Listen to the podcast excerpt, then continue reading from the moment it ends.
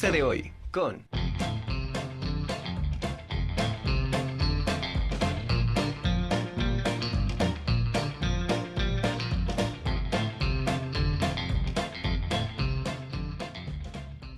Gracias por continuar con nosotros. Bueno, eh, México es una de las ocho naciones en el mundo con mayor diversidad de lenguas y ante la importancia cultural que tiene su preservación, la ONU declaró el Decenio Internacional de las Lenguas Indígenas 2022-2032 y me da muchísimo gusto saludar a la doctora Norma Barranco Torres. Ella es profesora investigadora de la Facultad de Filosofía y Letras de la UAP y bueno, eh, vamos a ampliar un poquito más este tema porque también la universidad forma parte de estas actividades que la ONU hace en cuestión de las lenguas indígenas. Doctora, ¿cómo estás? Qué gusto saludarte. Buenas tardes, Anami. Eh, Norma solamente, por favor. Solamente Norma, ya sabes, ¿no? Eh, sí, eh, en, en, eso soy muy especial. Somos profesores todos, ¿no? Claro. muchísimas gracias por abrirme este espacio. Y en efecto, tienes razón uno de los tantos compromisos ¿no? de nuestra máxima casa de estudios es justamente no trabajar esta diversidad cultural y por supuesto la relevancia que tienen las lenguas en nuestro país. ¿no? Así es. Entonces, eh, tiene como tres semanas ¿no? que se cerró justamente este diplomado de lingüística aplicada que asistió nuestra rectora, doctora Laura Cedillo, y también el maestro Guillermo Garrido, rector de la Universidad Intercultural del Estado de Puebla. Entonces, eh, Estamos ahora colaborando en el Colegio de Lingüística y Literatura Hispánica. Justamente el área de lingüística, pues nos hemos interesado por trabajar justamente la riqueza de la diversidad lingüística en la región del Totonacapan, pero también del Estado y del país. ¿no?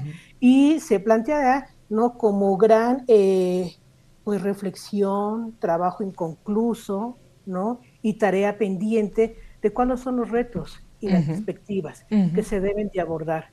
Sobre todo, ¿no? Porque ahora tú le puedes preguntar, ¿no? A, a una persona de estas poblaciones que cabe precisarlo, ellos ya no están de acuerdo ni indígenas ni originarios. Poblaciones, por favor, ¿no? Y decir a, qué población eh, pertenecen. ¿Por qué? Porque la mayoría de ellos ha cuestionado mucho la idea, ¿no?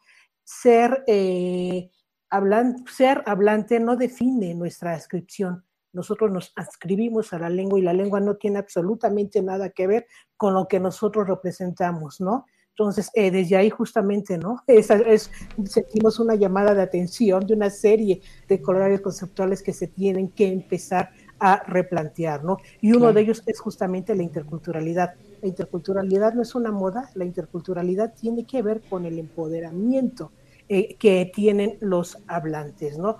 Eh, pero sobre todo bajo la idea que también eh, han propuesto en últimas fechas, ¿no? Nosotros somos seres políticos y en ese sentir queremos que entiendan, ¿no? A qué se debe, cuáles son los criterios por los cuales nuestras lenguas se preservan, con o sin autorización de un Estado burocrático, de una educación bilingüe, nosotros somos los custodios de esta lengua, ¿no? De estas lenguas. entonces, pues Repito, este es eh, el interés de nuestra máxima casa de estudios, ¿no? Trabajarlo. Vino también interés de trabajar, ¿no? Con los, con los estudiantes de estas poblaciones, ¿no? Entonces, a nosotros nos parece sumamente genial y sobre todo, ¿no? Que vamos a contar con la presencia del rector de esta Universidad Intercultural del Estado de Puebla, Guillermo Garrido Cruz, que de precisar es hablante del Totonaco. Es también eh, creador de la traducción del Principito Alto Tonaco, ¿no? Eh, y que ganó un premio, ¿no? Justamente eh, en Francia. Entonces es una persona que, que, vale decirlo, muy comprometido, muy comprometido, dice él, yo entiendo la cultura, en la educación, en la tradición, ¿no? Pero también en los que nos portamos. Entonces necesitamos que nos vean como agentes vivos. Claro, y sobre todo que esto, esto que, que bueno, que planteas, es importante empezar a resguardarlo y tomarle la importancia desde la academia, ¿no?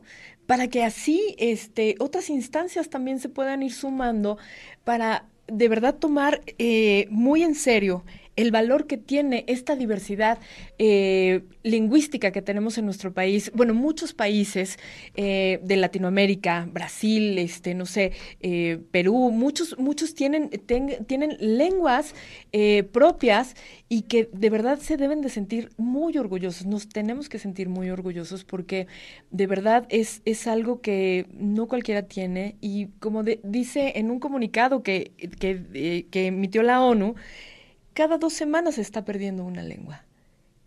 Un, un, un, lugar está perdiendo este, eh, su, su, su, lengua original y entonces pues es, es, de pensarse, ¿no? Entonces tomar cartas en el asunto desde la academia me parece muy importante y bueno. Antes de irnos, eh, Norma, quisiera que nos platicaras, esta va, este, el, el, el, el rector de la, de la universidad va a dar una, una conferencia, ¿cierto? Sí, imagínate el plus, porque estamos bien emocionados y sobre todo yo, eh, porque nos respondió, ¿no? Nos respondió muy amablemente y, él, de hecho, ¿no? Dice muchas gracias porque en mi casa formadora me abraza, ¿no? Él es egresado de la licenciatura en historia, entonces él dice feliz eh, de colaborar ahora, ¿no? en mi calidad de representante eh, de esta institución. Sí, es una conferencia magistral titulada Conmemorando el Diseño de las Lenguas Indígenas. Se va a llevar a cabo el 27 de septiembre a las 11 de la mañana en el auditorio Elena Garro, ubicado en las instalaciones del Colegio de Filosofía. La dirección es 3 Oriente, 210, Centro Histórico. Eh, desafortunadamente no vamos a hacer la transmisión eh, vía electrónica. Eh, porque también forma parte eh, de las actividades para recibir a nuestros estudiantes de nuevo ingreso, ¿no? Claro. Eh, que sepan que se puede trabajar desde la lingüística y además con estas lenguas tan ricas, ¿no? De nuestro estado, pero repito, lo interesante es que se va a trabajar, ¿no? Estos retos y esta perspectiva pues no olvidemos, ¿no? Ahora también eh, el interés que se está mostrando, ¿no? Los cambios para la educación, ¿no? Exacto. Y de hecho, en Puebla y en la Universidad Intercultural tiene dos meses, ¿no? Que se lleva a cabo esta consulta. Entonces realmente vamos a tener eh, pues información de primera mano, pero sobre todo, ¿no? Para los estudiantes porque esa es la idea, ¿no? Claro, claro. Que es, claro, que es eh, justamente el, eje rector de nuestra universidad, ¿no? Los estudiantes. Y qué mejor que abordar desde este, desde este, desde la academia, como decía, y, y, ver también las opiniones de los jóvenes, que también es muy interesante, porque muchos de nuestros estudiantes también pertenecen a estas zonas que, que ellos traen su propia lengua y entonces visto desde otro punto de vista también es interesante, ¿no? Tanto a la academia escuchar a estos estudiantes como a los estudiantes ver cómo se está leyendo cómo está leyendo la academia esta multi, el multilingüismo que, que afortunadamente tenemos en México. ¿no? Esperemos que continúen a mí. Así sea.